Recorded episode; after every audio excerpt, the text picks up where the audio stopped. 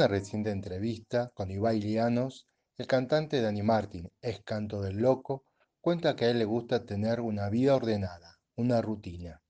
Debo confesar que me llamó mucho la atención escucharlo decir esto, pues se tiende a asociar al artista, al creador, con un ser libre de agendas.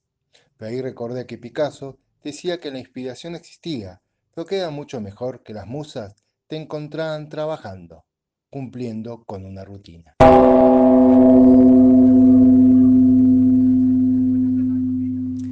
Según el diccionario de la Real Academia Española, la rutina es la costumbre o hábito adquirido de hacer las cosas por media práctica y de manera más o menos automática, y en el mundo de la informática, la secuencia invariable de instrucciones que forma parte de un programa y se puede utilizar repetidamente.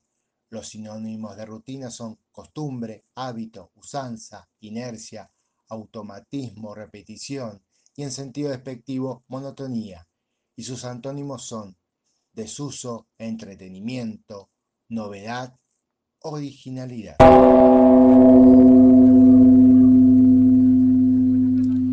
El 7 de abril del año pasado, la jefa de talento y recursos humanos de Entropía, Mariela, escribió un artículo que hablaba sobre las ventajas y las desventajas de la rutina. Para ella, las ventajas de la rutina son que te ayuda a formar buenos hábitos, mejora tu fuerza de voluntad, hace que la mente se concentre para creer en una idea, desarrolla destrezas y perfeccionamiento en la actividad que realizas, te acostumbras a un ritmo eficiente para hacer tu trabajo, puedes crear una automatización positiva y disminuye el nivel de incertidumbre producto de la improvisación. Por el contrario, las desventajas de la rutina son, para ella, poder perder la noción del tiempo presente, que es posible que disminuya la creatividad, que se puede caer en una actitud pasiva ante la adversidad, el tedio puede pasar factura, la rutina genera frustración cuando no hay logros y se puede perder la motivación por lo que se hace. ¿Y vos qué pensás?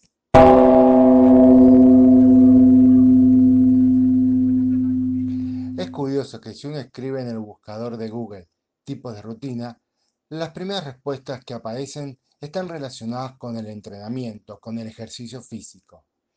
Y así siguió en las cuatro páginas siguientes que consulté, por las dudas. Como el buscador de Google es un poco caprichoso, Aclaro que esta búsqueda fue realizada el lunes 29 de noviembre, el lunes pasado, a las 13 y 30 horas.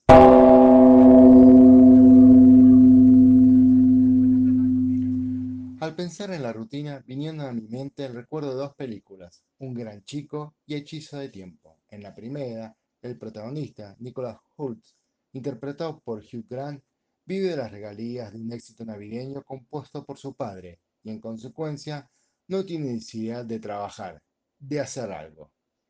Y divide las 24 horas del día en unidades de 30 minutos que dedica a distintas actividades, como aplicar dos unidades de tiempo, es decir, una hora, a ir a la peluquería a que le corten y embellezcan el cabello. Hasta que en lo que es la mejor escena del film se da cuenta del autoengaño y se arrodilla atormentado tomándose la cabeza cae en la cuenta que no hace nada inútil, que su vida no tiene sentido.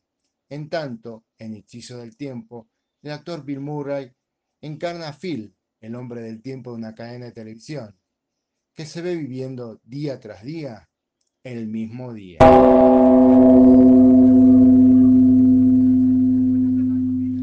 Todos podemos ser Nicolás o Phil, estemos en activo o jubilados, con trabajo o no.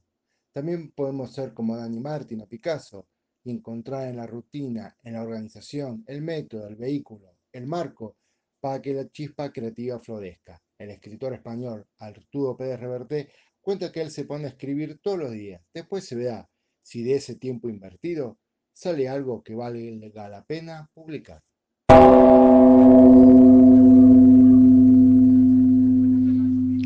Porque tener una rutina, una agenda, alguien con quien cumplir, tiene su lado muy positivo, el compromiso.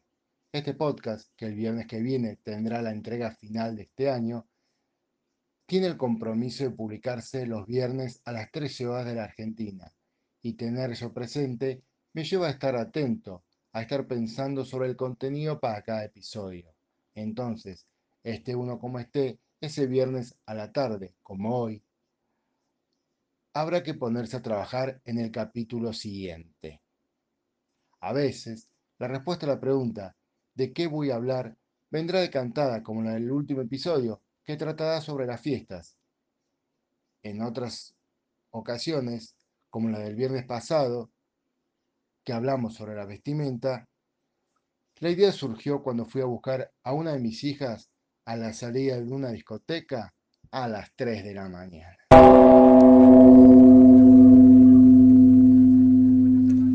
Y en este preciso momento le bajamos el telón a este penúltimo episodio, el número 24 de la primera temporada de Cartas Digitales, y dejamos en la descripción del mismo la playlist del día de hoy.